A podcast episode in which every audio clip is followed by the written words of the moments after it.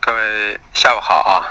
今天呢，菜粕豆粕啊，跟我们说的思路基本上一致啊。我说了，冲上来之后是做短空的，为什么呢？因为没跌够，没跌够之后不能做买点，那么就只能做短空。反过来就是告诉你呢，油脂呢还没涨够啊，油脂还往上冲。什么之后呢？你感觉菜粕豆粕可以买了啊？那么基本上预示着油脂什么时候也差不多可以抛了啊。但是拉高了中榈油、豆油都能抛啊，跌多了嘛，豆粕、菜粕啊，其实也都能买，就是自己把仓位控制一下行了。你像豆粕，我们预测的低点啊，有可能就会随时会来啊啊，今天已经达到我们的。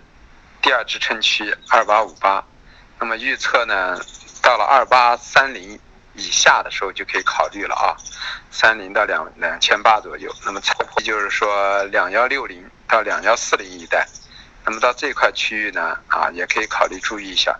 今天我们的低点二幺七六啊，那么它达到了刚才达到了七二，所以是都极空的位置啊，极佳的空点。反过来中榈油豆油呢都破了我们的。第二压制位，那就代表的市场呢比我们预想的要强。那么反过来到了高区呢，也可以考虑去做空啊，这是油，这是属于那个豆粕、菜粕，就是农产品。那么对于就是说黑色呢，今天的焦煤、焦炭啊、动力煤三个呢是属于龙头品种，主涨。主要的因素还是因为那个。可能跟 G 二零造成的一个情绪，然后还有一个就是事实呢，焦煤焦炭的库存很小，啊，由于钢厂呢现在是有大概一百五到两百块钱的盈利，所以这样的钢厂呢是创历史天量的一个生产，那么它的大量的生产，那么对焦煤焦炭的需求就很大，所以说反过来对钢的压力是有点，反过来对铁矿啊对螺纹钢焦啊对焦炭，动力煤焦煤呢反而形成一个利多。那么个人认为到这个位置，可能涨也涨不了多高，但是呢，不敢随便乱去做空的啊。呃，我们是因为多单出来了之后，今天就没去做那个焦煤焦炭的多头啊。然后那个铁矿石呢，还是因为就是说四大矿山一直处于狂疯狂增产，然后再加上铁矿石占钢材中的那个呃。比值要小一点，所以啊那个要大一些，所以说钢厂的利润很大。那么对铁矿石来说，啊，就是说在这个过程中，就是说大家适当的就找高位啊去平一些多单也行，下来再去买像这种啊焦炭、焦煤这煤类的啊，铁矿石产量还是比较大的，所以反弹去做空。我那天也说了，我唯一空就空一点铁矿石啊，其他的我也没敢空，当时在黑色里头。然后说到那个有有色里啊，有色里头，有色里头呢，铜还是啊，说到有色里头，有色里头呢，铜个人认为呢，还是就是说啊，反弹做空，但是空间有限。锌呢啊，个人认为呢，到了短期的一个高区了啊，幺八六一带。那么有短空的行为，但只能是短空啊。那天我尝试性在幺八五三零空了一些啊。那么就是说能够到先看幺八幺八二附近吧。如果这个位置下不去，还得先清一下，因为毕竟是逆势做的空头。然后对于镍呢，个人倾向于七万九七万八啊。如果能来临，还是去做多，安全系数很大啊。呃，这是关于那个有色啊，还有一个铝，铝也是啊。我们参数有做空的信号，我星期五呢。啊，空了点铝啊，空了点锌啊，然后空了点铁矿啊，然后呢，买是什么呢？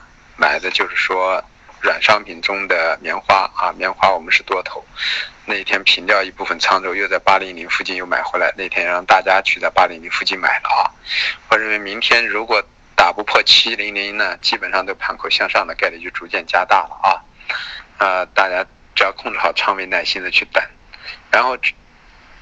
至于化工类呢，啊，橡胶呢，今天呢，由于那个重卡的销售数据特别的好，引发了市场的一种行为。